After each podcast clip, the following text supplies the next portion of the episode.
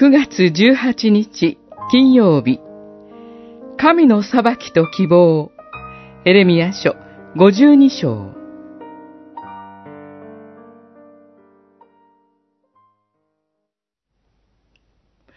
ヨヤキンは獄中の衣を脱ぎ、生きている間、毎日欠かさず王と食事を共にすることとなった。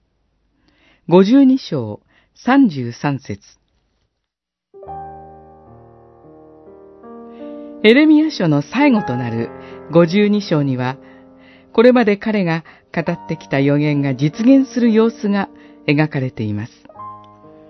エルサレムとユダは、主の目に悪とされることをことごとく行った罪のゆえに、ついにその見前から投げ捨てられることになった。主の神殿も、王宮も、民の家屋もすべて焼き払われ、都の城壁も取り壊されました。主の神殿にあった金、銀、聖堂の細具は奪い去られ、生き残った民の大半は補修とされました。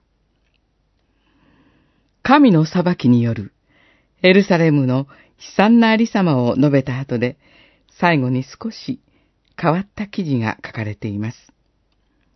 ユダの王、ヨヤキンの名誉回復の記事です。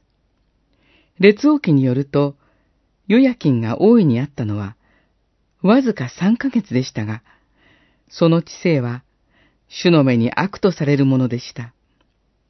彼は、バビロンで37年もの獄中生活を送りましたが、その後、代替わりしたバビロン王により解放され、手厚い保護を受けたというのです。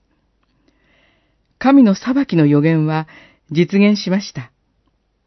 同じように、神の民の解放の予言も実現する。そのことを思い起こさせる記事ではないでしょうか。